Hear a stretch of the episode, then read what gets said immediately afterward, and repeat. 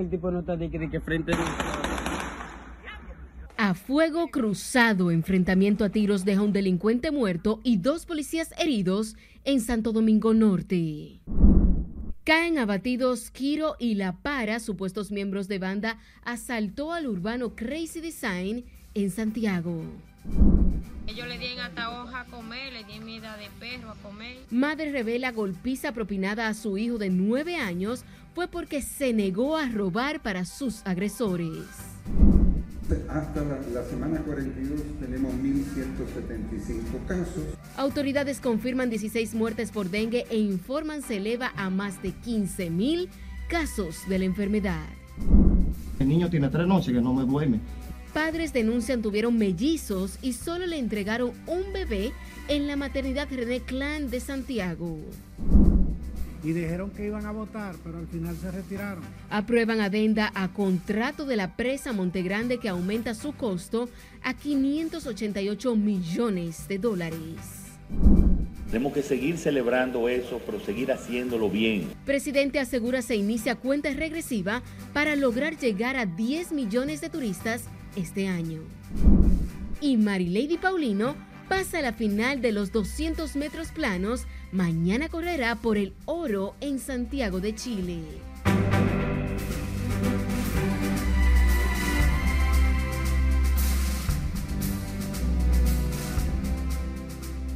Buenas noches, bienvenidos a esta emisión estelar de Noticias RNN. Soy Janiris de León.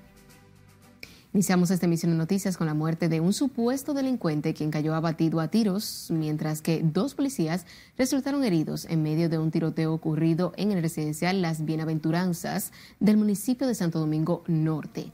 La policía reveló que el supuesto delincuente era buscado por cometer cuatro homicidios y causar heridas a diez personas. Juan Francisco Herrera se encuentra en directo con todos los detalles. Vamos a pasar contigo. Muy buenas noches. Gracias, buenas noches. El supuesto delincuente tenía varias órdenes de arresto, incluyendo por asesinato. El tipo no está de que, de que frente. Momentos de tensión e incertidumbre se vivieron en el residencial Bienaventuranza en Santo Domingo Norte. Los disparos venían desde distintos ángulos, generando confusión entre los vecinos en este residencial. Oye, ¿cómo que... Míralo ahí, es el tipo. En la refriega cayó abatido a tiros en un supuesto intercambio de disparos Nelfi de Jesús Rodríguez. Yo he escuchado, no sé si era de, abajo o de arriba que venían los tiros. Pues yo estaba lejos, dejaba que cuidarse. ¿Pero usted vio que sacó alguna ambulancia, sacó alguna gente herida, algún cadáver? Bueno, vi que llevaba un policía ahí herido. Después no vi más nada. ¿No sabe qué pasó con las otras personas? Ah, no. Vi que llevaba una guagua con unos cuantos amarrados ahí. ¡Me van a matar, están aquí adentro! El presunto antisocial buscado por cometer presuntamente cuatro asesinatos llamó a un canal de noticias antes de ser abatido a tiros por los agentes. Esto fue aquí una balacera que mira, que esto nunca hubiera pasado eso aquí. Primera vez. Primera vez. Aquí en este residencial persiste el pánico y la confusión porque no sabían que Jesús Rodríguez era buscado activamente por las autoridades. No se muda y trata de buscar una mejor vida en este tipo de, de lugar para evitar precisamente salir corriendo del barrio, evitar situaciones así. Eh, ellos eran raros, eh, porque ellos tenían siempre discutiendo, peleando, entraba y salía mucha gente, pero uno pensó que era una, familia de barrio común. Pues en los barrios siempre se ve mucha violencia, mucha voceadera, y entendíamos que era algo del barrio, no sabíamos que era algo a este, a este nivel, y esto claro que trae pánico, esto es algo que uno eh, uno espera que cuando uno entra por la puerta de un residencial uno se sienta seguro, se sienta tranquilo.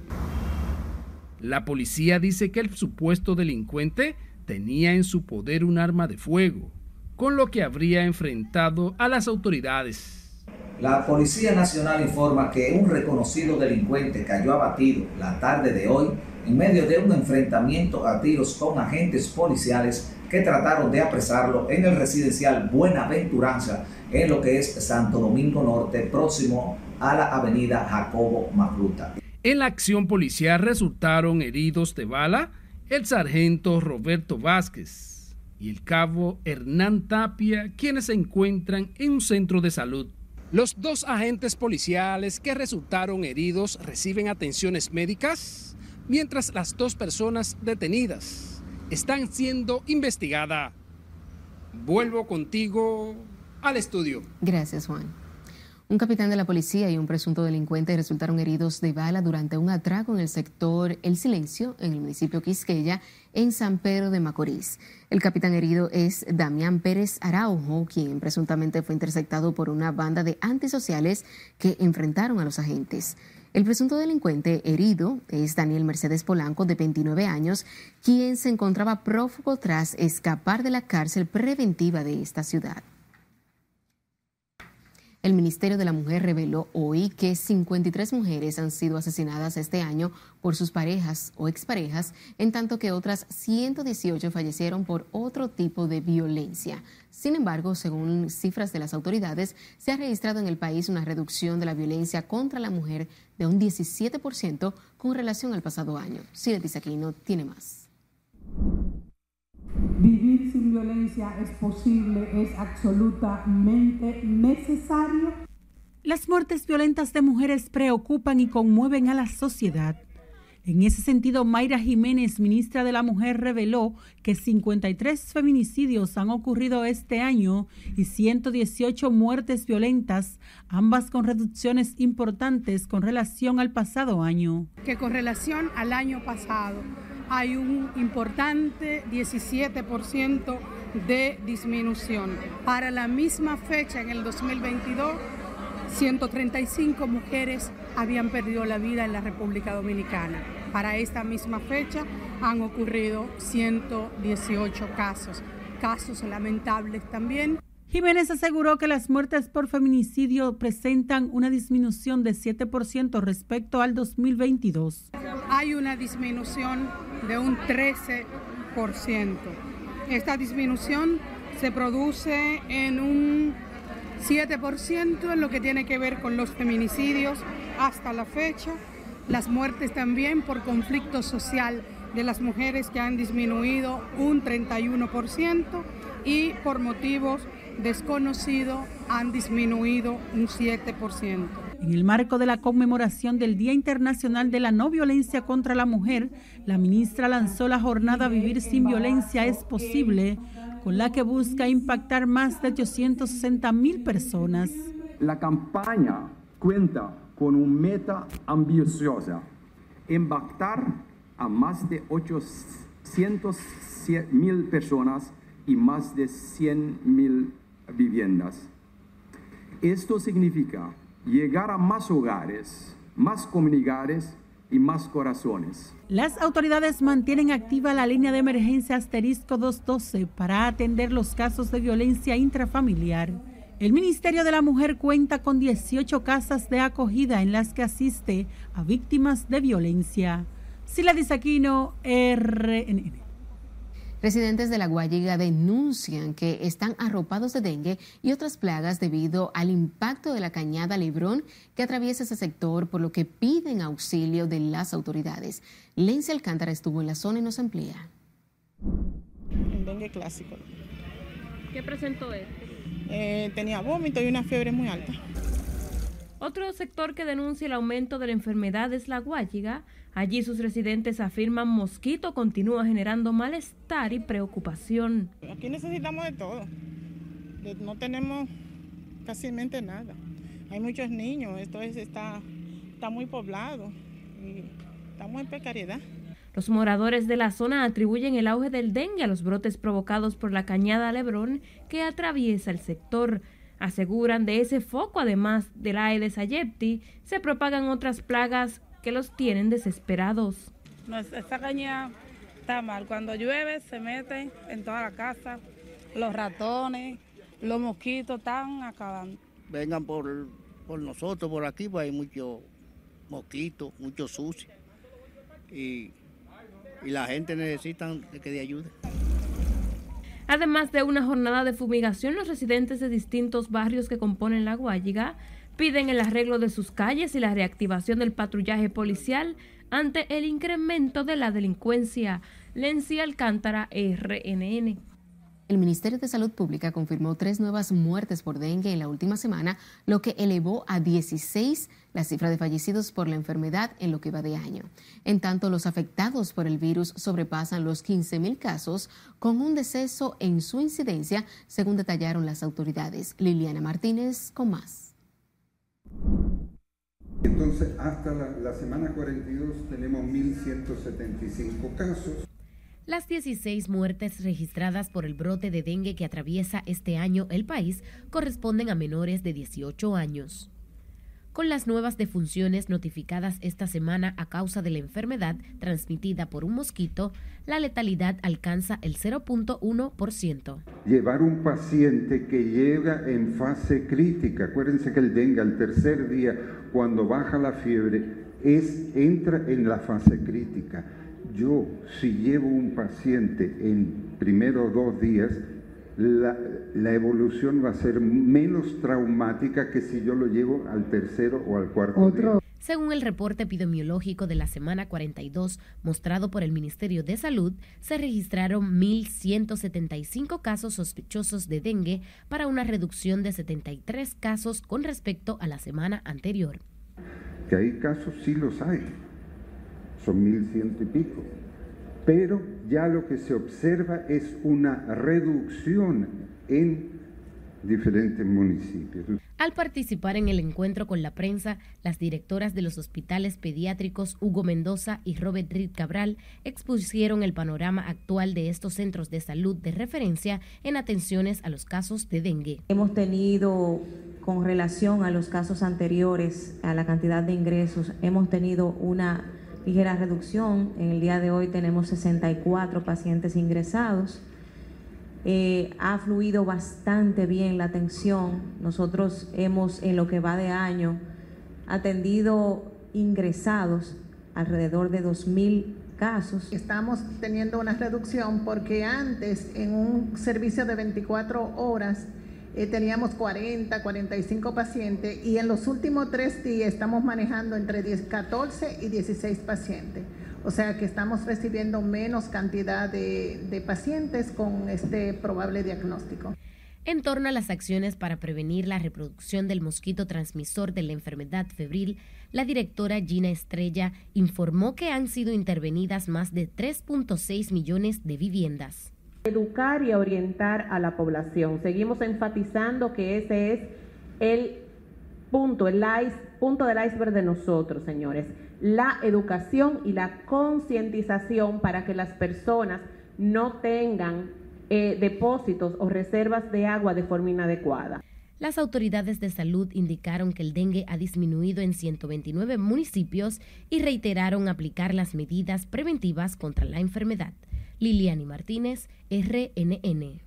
Nos vamos ahora a Santiago, donde una pareja de esposos denunció que en la maternidad René Clan de Guzmán solo les entregaron uno de los mellizos que alumbró una jovencita de 17 años el pasado fin de semana en el centro asistencial.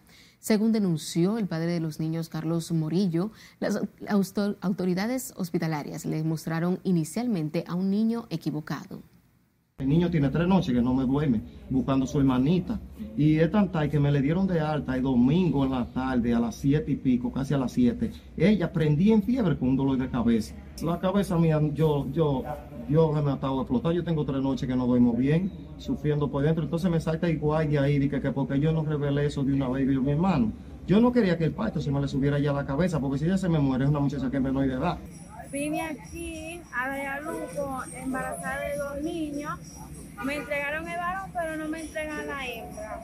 Y ya habían 10 sonografías hechas, que eran dos gemelos. Y ellos dicen que la más era uno, pero no era uno, porque eran dos niños. Los padres de los mellizos exigieron al centro de salud entregar al otro niño y esperan que se trate de un malentendido. Aseguran que casos similares han ocurrido en otras ocasiones en esta maternidad René Clan de Santiago. El director del Servicio Regional de Salud, Manuel Lora Perilló, lamentó que un error médico con diagnóstico gemelar generara confusión en un embarazo en la maternidad Doña René Clan del Hospital Presidente Estrella Ureña en Santiago. Explicó que el médico sonografista reconoció haber dado diagnóstico incorrecto, lo que generó confusión en relación al embarazo gemelar. Agregó que al momento de la intervención solo había un bebé, tal como evidencia una primera sonografía realizada al principio del embarazo y como fue certificado por todo el personal asistencial. Nos vamos a Santiago, donde las autoridades investigan la tortura perpetrada contra un niño de nueve años por parte de sus vecinos, también niños de edades de 10, 11 y 12 años. En tanto, la Fiscalía asume caso de maltrato a menor de edad en Santiago. Junior Marte nos cuenta. Los niños golpearon sin piedad a su vecino de nueve años, firmaron el video y lo subieron a las redes sociales. La madre del pequeño narra que el incidente ocurrió en un callejón en el distrito municipal de Guayabal. Ellos le dieron hasta hoja a comer, le dieron mida de perro a comer, me lo amarran. Yudelka Paulino cuenta que no pudo ver el video completo tras el salvajismo que se muestran en las imágenes contra su hijo. Que eso no se puede apoyar y que con eso, que a mano de justicia, que no se puede quedar así, porque después otro día lo vuelven y lo hacen. El niño maltratado y sus verdugos están recibiendo tratamiento psicológico, de acuerdo a la fiscal titular de niños, niñas y adolescentes. Nosotros estamos investigando, los niños son inimputables, son inimputables, porque no tienen 13 años, están entre la edad de 9, 10, 11 y 12 años, son cuatro.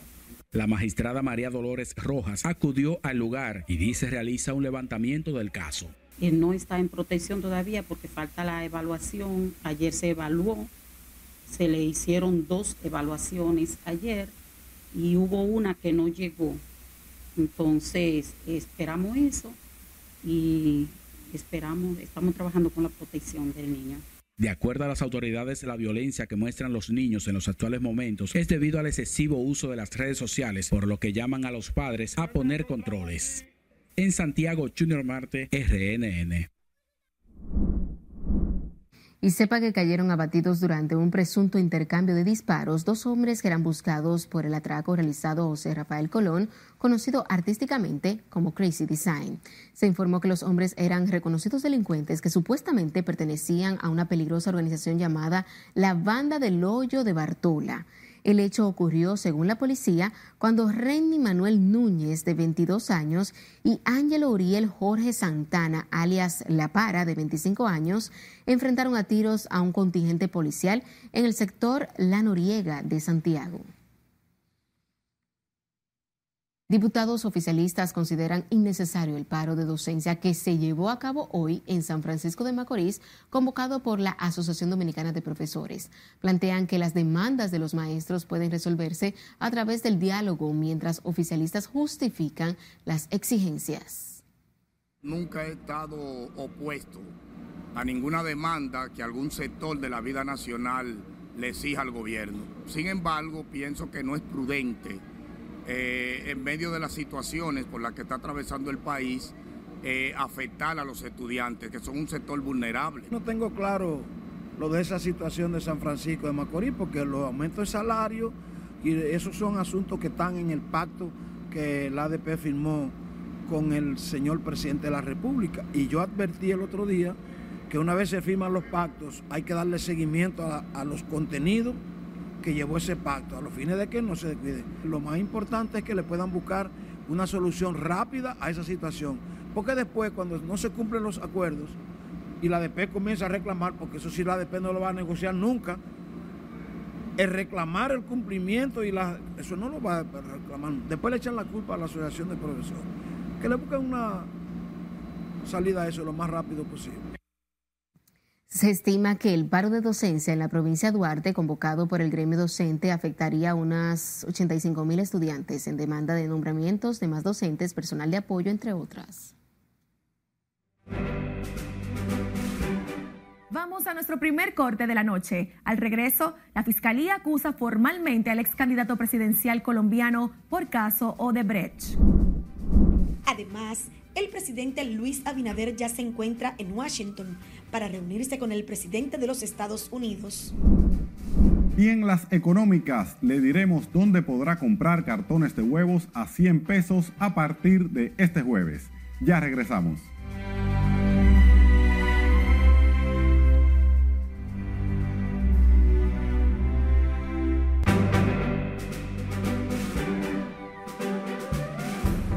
Llegó el momento de conocer las noticias más importantes en el plano internacional y para esto tenemos a nuestra compañera Loreni Feliz. Buenas noches, Loreni.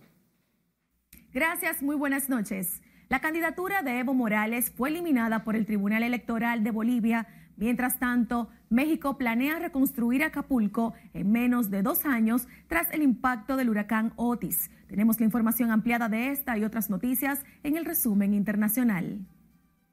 La Fiscalía colombiana presentó la acusación en contra del ex candidato a la presidencia, Oscar Iván Zuluaga, y contra su hijo David, por intentar ocultar aportes de la empresa brasileña Odebrecht para cubrir gastos de publicidad durante las elecciones de 2014. El ex candidato del partido uribista Centro Democrático y su hijo, que era su gerente de campaña, irán por tanto a juicio después de que la Fiscalía considere que podrían haber incurrido en enriquecimiento ilícito al aceptar para la campaña presidencial de 2014, en la que perdió en segunda vuelta con Juan Manuel Santos una aportación ilegal de 1.61 millones de dólares de Odebrecht.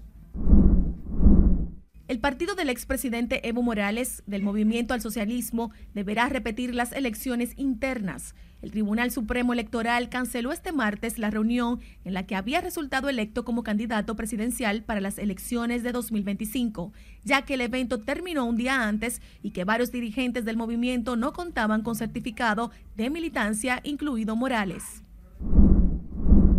El gobierno de México anunció este miércoles el plan de rescate y la cuantificación oficial de los daños en Guerrero una semana después del impacto del huracán Otis, el ciclón más potente en la historia del Pacífico mexicano, para el que estima más de 61.313 millones de pesos, 3.400 millones de dólares y menos de dos años para lograr la reconstrucción. Irán ha insinuado este miércoles que podría intervenir en el conflicto de Israel con Gaza si no se alcanza pronto un alto al fuego, pues considera que toda la región es su hogar. El ministro de Exterior iraní, de visita en Turquía, hizo esa amenaza velada. Esta es nuestra región, nuestro hogar, y no esperaremos el permiso de nadie para tratar con lo que ocurre en nuestro hogar. El último bombardeo de un campo de refugiados en la franja de Gaza puede considerarse un crimen de guerra, tanto por el elevado número de víctimas civiles como por su magnitud, afirmó hoy la Oficina de Derechos Humanos de la ONU. Fuentes hospitalarias confirmaron haber certificado la muerte de al menos 145 personas en esos bombardeos. Rusia abrió fuego este martes contra un total de 118 localidades de 10 regiones ucranianas, según el ministro del Interior de Ucrania, Igor Klimenko, que afirmó también que se trata del mayor número de ataques contra zonas habitadas desde el comienzo de la guerra. Un semirremolque chocó con una camioneta que arrastraba un remolque lleno de fuegos artificiales que estaba estacionado al costado de una carretera en el este de Vancouver, en Canadá. La colisión desencadenó un espectáculo de luces con destellos y explosiones que se prolongó por una hora. Muchos automovilistas decidieron detenerse para observar la función gratuita sobre el cielo. Lo lamentable de este caso es que por motivo de este incidente hay una persona hospitalizada. ¡Wow! ¡Qué momento tan peligroso fue este! Pero a simple vista pareciera ser inofensivo. Esperamos que la persona hospitalizada se recupere pronto. Hasta aquí las internacionales. Continuamos con la emisión estelar de noticias RNN. Retomando con las informaciones nacionales, el presidente Luis Abinader arribó hoy a la capital norteamericana donde sostendrá un encuentro con su homólogo estadounidense Joe Biden y otros mandatarios latinoamericanos. El mandatario viajó acompañado de la primera dama Raquel Arbaje, los ministros de Relaciones Exteriores Roberto Álvarez y el de Hacienda José Manuel Vicente, el empresario turístico Frank Rainieri y otros funcionarios. Este jueves el mandatario inicia una agenda que incluye un desayuno con los jefes de estados, miembros de la Alianza para la Prosperidad Económica en las Américas, que tendrá lugar en el Departamento del Tesoro de los Estados Unidos. El país podría estar dejando de percibir en promedio unos 100 millones de dólares mensuales por el cierre comercial en la frontera. Esto, según el presidente del Consejo Nacional de la Empresa Privada, sector que continúa abogando por la vía diplomática para continuar con la apertura del comercio. Y como nos cuenta Marret Ramírez desde Adoexpo, los empresarios recomiendan la búsqueda de nuevos mercados desde el punto de vista comercial, pues ha afectado el, flujo de las exportaciones. Celso Juan Marrancini, presidente del CONEP, asegura que el comercio con Haití deja en promedio unos 100 millones de dólares mensuales. Todavía no hay un monto exacto, pero se sabe que eh, las exportaciones dominicanas a, Haití eh, pues eh, superan los, 100 millones de dólares mensuales. lamentablemente se trata de un país con un nivel de ingobernabilidad, con una falta de, interlocución, eh, un gobierno, y lo cual ha hecho que, eh, que todas las conversaciones diplomáticas pues, estén distorsionadas por eso. Para la expresidenta de la Asociación Dominicana de Exportadores, Elizabeth Mena, sectores involucrados deben apostar a nuevos mercados sin descuidar nuestro principal socio comercial mandar nuestras mercancías al Caribe. De hecho, hoy en la mañana leían los mismos medios de prensa de que estábamos colocando nuestros huevos en Cuba. Es un mercado también importante que si logramos también trabajar el tema de, los pagos y demás, puede ser una, gran oportunidad. Igual que Guyana, que estamos trabajando con Guyana, eh, con Surinam, eh, Jamaica, eh, Bahamas.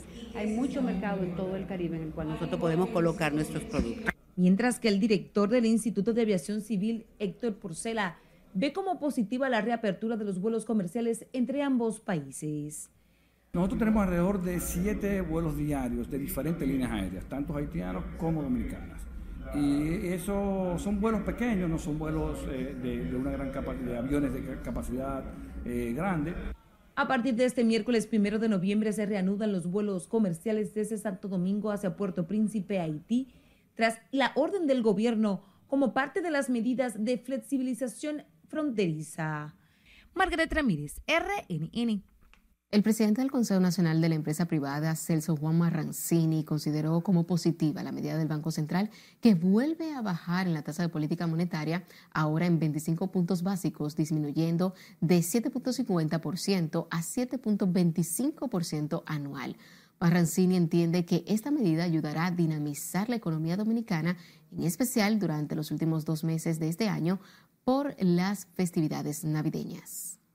Lo cual es una medida que va orientada a incentivar, eh, eh, seguir incentivando la reactivación económica que eh, es muy necesario, muy propicio, y también en momentos en que se ha alcanzado la meta de la inflación, como se ha dicho y como hemos dicho también el Banco Central informó además que la inflación interanual se ha reducido significativamente durante el presente año como resultado de las políticas monetarias y fiscales implementadas, así como de las menores presiones de la demanda interna.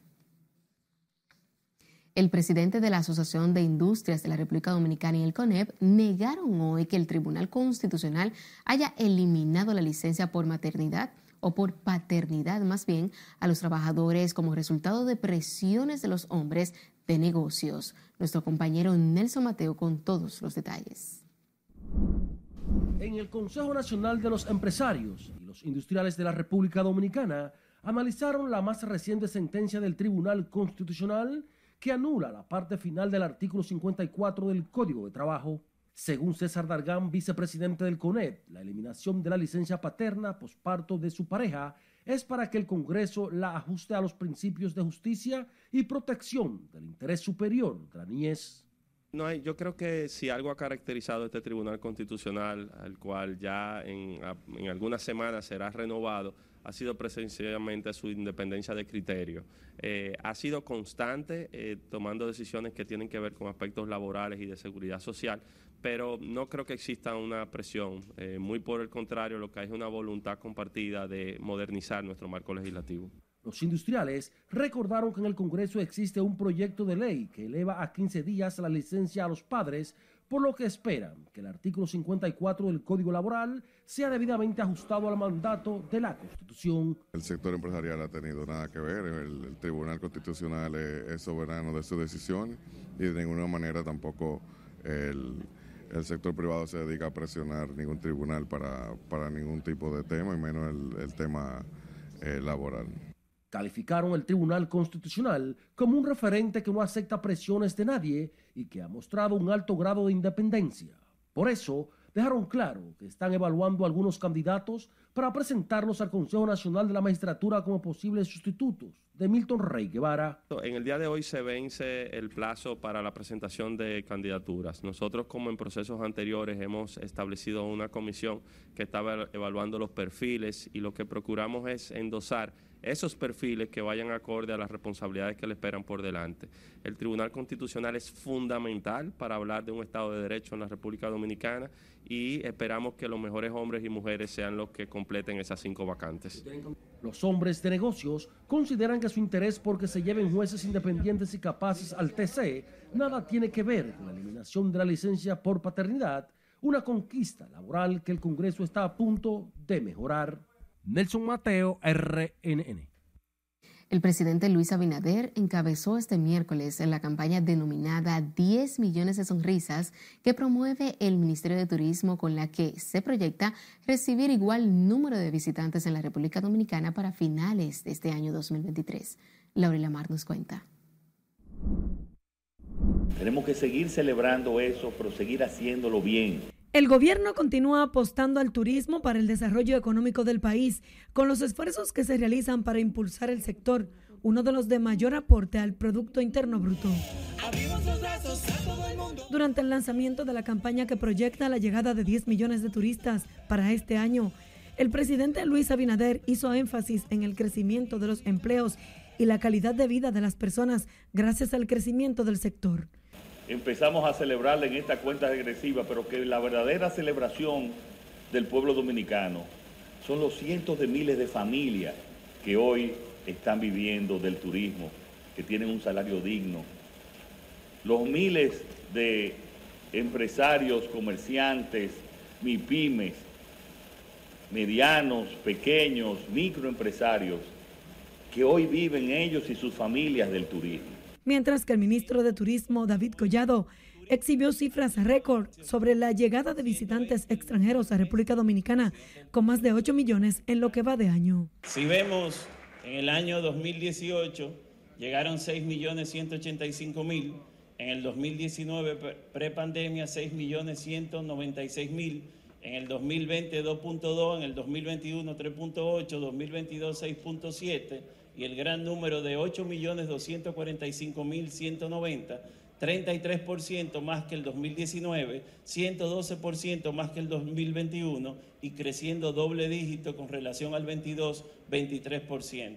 En la actividad en la que además asistieron el gobernador del Banco Central, Héctor Valdés Albizu, el director de la Policía Nacional y el presidente de la DNCD, entre otras personalidades, el jefe de Estado destacó la inversión del gobierno para desarrollar el turismo con la construcción de nuevos puertos de cruceros, remozamientos de playas y la implementación de medidas para impulsar el país como un destino seguro. El mandatario dijo también que para el mes de diciembre se espera la llegada de tres cruceros a través de los puertos de Pedernales y Samaná. Laurila Mar, RNN.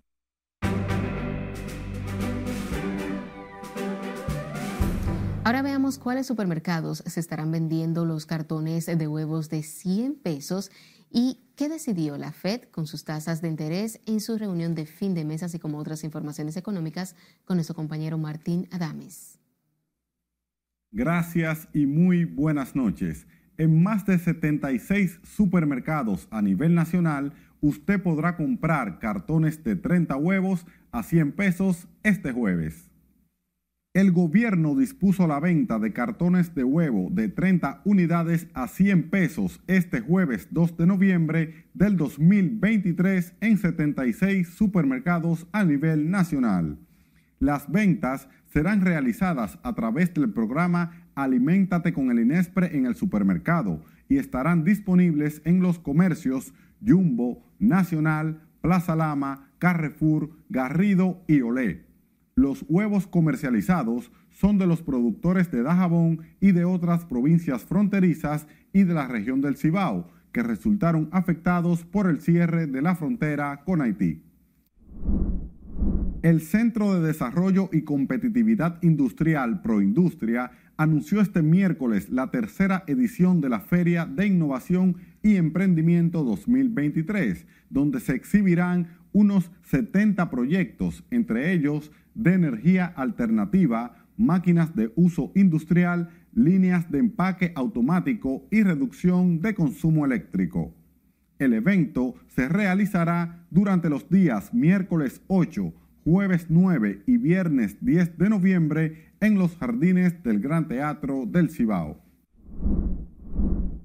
Por segunda vez consecutiva, la Reserva Federal estadounidense apostó este miércoles por mantener los tipos de interés sin cambios, aunque no descartó que vaya a haber otra subida este año y fue tajante a la hora de aclarar que no es tiempo de hablar de futuras bajadas de los tipos. Con esta pausa, los tipos permanecen en la horquilla actual del 5.25% y el 5.50%, su máximo nivel desde el año 2001. Recordar que este jueves en más de 76 supermercados a nivel nacional usted podrá comprar cartones de huevos a 100 pesos. Así que si le falta huevo, salga mañana temprano a buscarlos. Hasta aquí las económicas. Continúe con la emisión estelar de noticias RNN. Tiempo de nuestro último corte de la noche. Al volver, Marilady Paulino gana fácil su carrera de semifinal y buscará la medalla de oro en los 200 metros planos este jueves en los Juegos Panamericanos de Santiago 2023. Además, la dominicana Mariana Downing viajará a El Salvador en búsqueda de la segunda corona del Miss Universo y Clarisa Molina conducirá la alfombra roja de los Latin Grammy. Ya regresamos.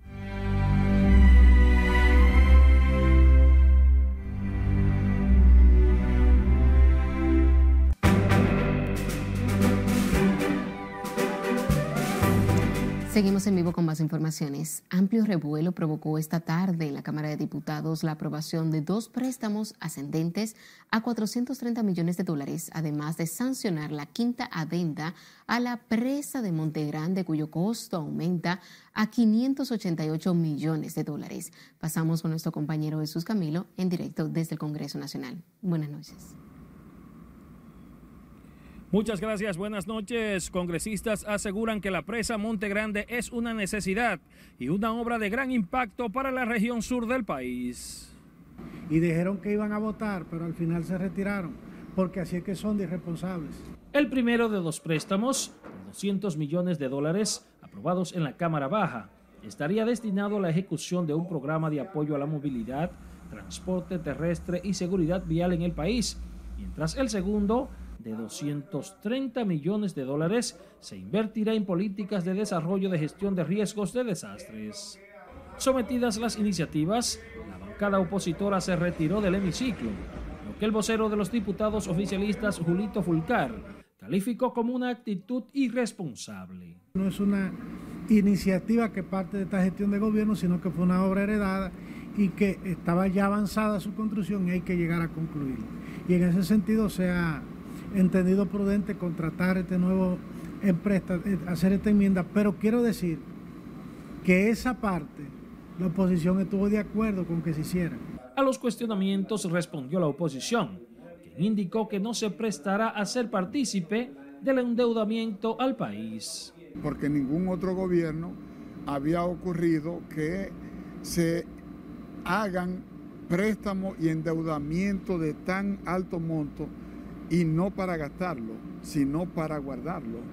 Fíjate, por ejemplo, la cantidad de escuelas que eh, el gobierno debe determinar. Precisamente por ese préstamo yo voté en el año 2003 la presa de Monte, de Monte Grande y todavía están aquí pidiendo préstamo para esto. En la sesión de la Cámara de Diputados también se aprobó una quinta adenda al contrato de construcción para la presa Monte Grande, el cual aumenta el costo total de la obra a 588 millones de dólares. Los préstamos aprobados en la Cámara de Diputados fueron suscritos con el Banco Interamericano de Desarrollo y el Banco Internacional de Reconstrucción y Fomento.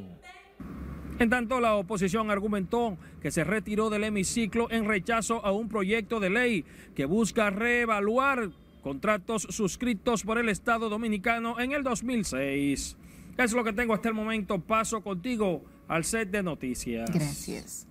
Como positiva calificaron varios diputados la propuesta que hizo el presidente Luis Abinader a la Comisión Revisora de los Contratos de Venta de los Terrenos del Consejo Estatal del Azúcar. Los legisladores indicaron que esta iniciativa transparenta la institución y garantiza que el SEA deje de ser un botín. Los bienes del Consejo Estatal del Azúcar no han tenido padrino, lo han depredado y esta sería, podría ser, entre otras, una de las medidas que tiendan a preservar eh, esa gran cantidad de bienes que ha tenido el Estado. Que se busquen transparentar esos bienes que siempre han sido parte como de una piñata en la República Dominicana, no en este gobierno, pero si en los pasados gobiernos se repartían los terrenos del SEA como que no tenían nosotros nos inscribimos en que de una vez y por todas al SEA hay que buscarle una solución y si es, si es esa o es lo que entiende la comisión que es lo más viable, nosotros lo saludamos. Yo soy pro fideicomiso. Se recuerda que la Comisión para revisar los contratos sobre ventas de terrenos propiedad del Estado suscritos en el Consejo Estatal de Azúcar y particulares fue creada por el presidente Luis Abinader mediante el decreto número 273-23 del 27 de junio del año 2023. El gobierno inició este miércoles un proceso para convertir la Oficina Metropolitana de Servicios de Autobuses en una empresa pública. La iniciativa permitiría a la ONSA operar como una entidad descentralizada e implementar una visión comercial con mayor eficiencia en el servicio. Ya que la ONSA tiene ahora el reto de ser, de convertirse o seguir los pasos, porque hay que decir que Radamé ha hecho un y todo el equipo de la ONSA han venido haciendo un trabajo excelente y a mí me consta, a través del gabinete de transporte lo puedo decir, cada vez más eficiente, ahora operando como una entidad descentralizada.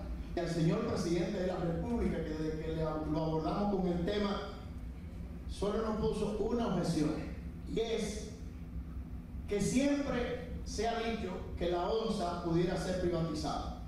Y él me dijo, lo único que ustedes deben manejar eso para que todo el mundo entienda que esa institución se va a quedar en el sector público.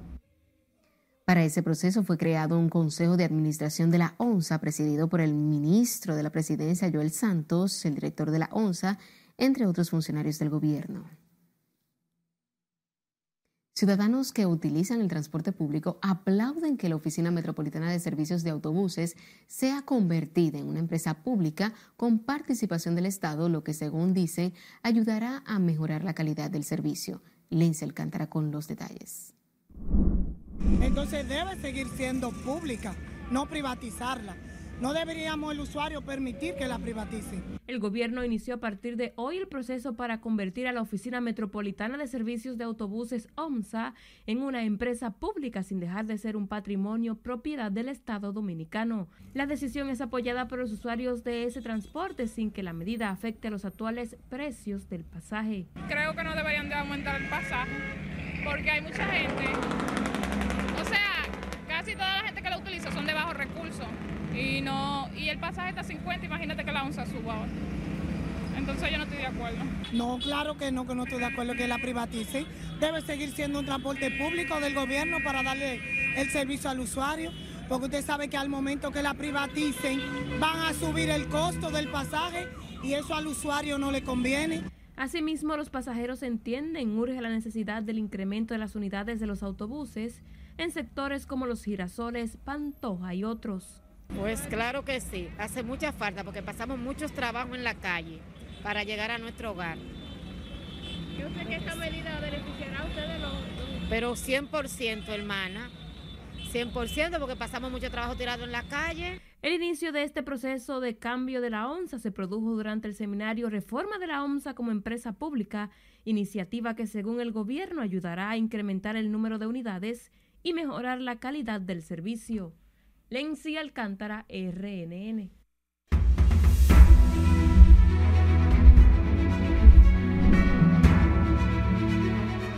Miembros del Comité Político del Partido del PLD califican la salida de compañeros hacia otros eh, litorales políticos como un proceso cíclico, el cual no debe preocupar. Margarita Dipret nos cuenta más en la siguiente historia. Y en el PLD se nota porque ese es el principal partido de la República Dominicana. Para el expresidente de la Cámara de Diputados, Rafael Camacho, en los actuales momentos, el país vive una redefinición de los liderazgos políticos. Por eso, califica como normal la salida de los miembros de esa organización hacia otros partidos. Los compañeros, los ex compañeros que se han ido, estuvieron trabajando hasta el proceso interno. Algunos su candidato perdió y se agarran de ahí para irse por otro lugar. Algunos se agarran de que de maltrato. ¿Y cómo maltrato? Pero lo que yo sí te puedo decir es que nosotros tenemos abarrotada la solicitud de gente para ingresar. El dirigente político expresa que están enfocados en trabajar para que el candidato presidencial de esa organización gane las elecciones. Nosotros avanzamos de manera positiva. En San Cristóbal nosotros tenemos completa la candidatura a las 17 demarcaciones. Eso es normal. Lo que sí nosotros tenemos que tener claro es que el que se va del PLD en esta etapa le está negando el derecho al pueblo dominicano de reconquistar su esperanza con Abel. Para la expresidenta del Senado y candidata por la provincia de Santo Domingo, Cristina Lizardo, la renuncia por parte de cualquier miembro es un derecho que le asiste. No deja de ser un, un elemento que, que preocupe, pero a propósito de eso, es un proceso cíclico que se da en diferentes momentos, en diferentes épocas eh, que ahora se note, bueno, pero es igual un derecho. Tú estás en la organización política hasta que tú entiendas. Lizardo expresa que el Partido de la Liberación Dominicana está en un proceso de renovación y lo que buscan es volver al poder el próximo año. Margarita Dipré, RNN.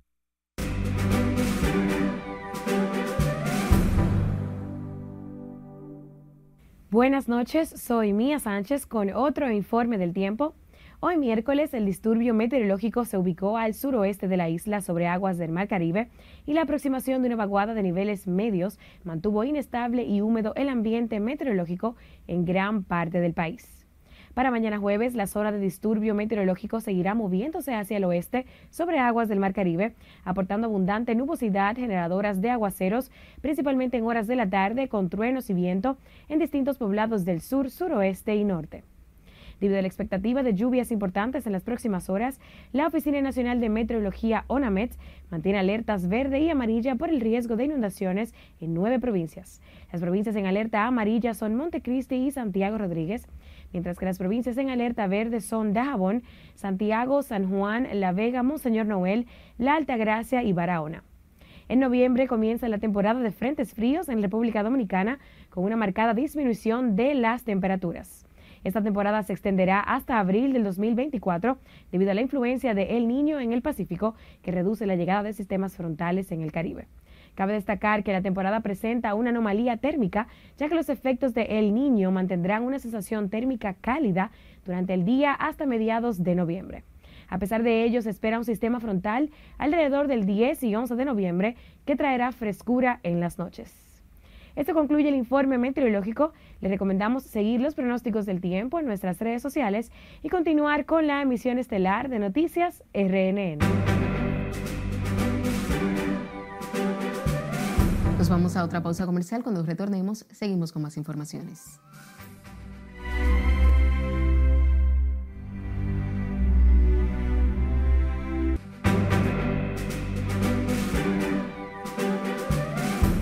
Es tiempo de hablar de deportes. Marilady Paulino ganó fácil su carrera de semifinal y buscará la medalla de oro en los 200 metros planos de los Juegos Panamericanos Santiago 2023. Estas y otras informaciones nos trae nuestra editora deportiva, Joana Núñez. Saludos y buenas noches. Asimismo, este jueves, nuestra reina de las pistas, Marilady Paulino, buscará sumar otra medalla de oro a nuestra lista de triunfos en los Juegos Panamericanos de Santiago de Chile. Les cuento más en el resumen a continuación. La reina de las pistas, Lady Paulino, avanzó sin problemas a la carrera por el oro de los 200 metros planos de los Juegos Panamericanos Santiago 2023. Lady ganó fácil su carrera de semifinal con tiempo de 23,4 segundos, a pesar de las condiciones de lluvia y frío en la pista del Estadio Nacional Julio Martínez en Chile. La campeona mundial y doble medallista olímpica correrá la final este jueves a las 7 y 2 de la noche. Venezuela derrotó en tiempo extra 92 por 90 a la República Dominicana en la segunda jornada del torneo de baloncesto de los Juegos Panamericanos Santiago 2023. Dominicana ganó la primera mitad 38 a 32. Sin embargo, los venezolanos tuvieron un repunte agresivo y propinaron a los quisqueyanos su primera derrota de los Juegos. José Ascanio fue el más destacado por los suramericanos con 18 puntos, seguido de Edwin Mijares con 14. En tanto que Yacel Pérez lideró a los dominicanos con 22 puntos y Juan Guerrero con 20. El tercer partido de República Dominicana será este jueves contra Argentina a las 9 y 30 de la mañana. Con cerca de 120 competidores de 25 países, los eSports se estrenarán este jueves en los Juegos Panamericanos de Santiago 2023, con una competición paralela que no contará en el medallero. Los gamers, varones y hembras, conviven desde el inicio de los Juegos con el resto de los atletas en la Villa Panamericana de la capital chilena. Las pujantes competiciones de deportes virtuales que ya están en la mira del Comité Olímpico Internacional se desarrollarán en una carpa propia instalada en el Parque Deportivo alrededor del Estadio Nacional. El astro Neymar será operado este jueves en Brasil luego de sufrir una rotura de ligamento cruzado y menisco en su rodilla izquierda. La lesión se produjo durante un partido del premundial en octubre contra Uruguay. Tras su llegada al aeropuerto de Belo Horizonte, Neymar posteó en una historia en Instagram una pequeña foto de su muñeca con una pulsera con sus datos personales. Así que ya lo saben los amantes de los videojuegos, los eSports, un deporte en crecimiento. Este jueves tendrá su estreno en los Juegos Panamericanos de Santiago de Chile. Es todo en los deportes. Me despido por esta noche.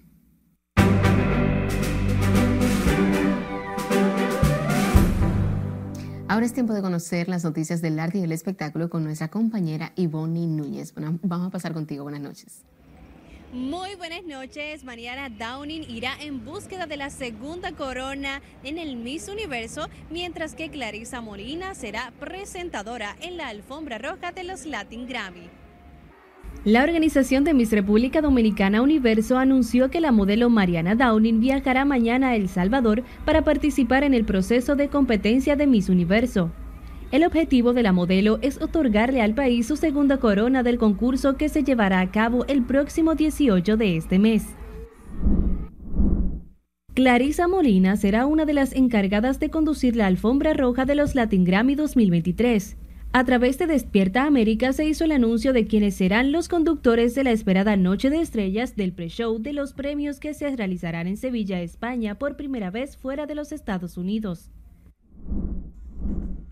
El país se prepara para recibir a la estrella de la música latina Carol G en lo que promete ser un concierto inolvidable para sus fanáticos el próximo 15 de marzo de 2024 en el Estadio Olímpico Félix Sánchez con su Mañana será bonito la Tam Tour y ya se anunció que las entradas de preventa para el espectáculo fue hoy y los precios rondan desde 3.370 pesos hasta 31.235.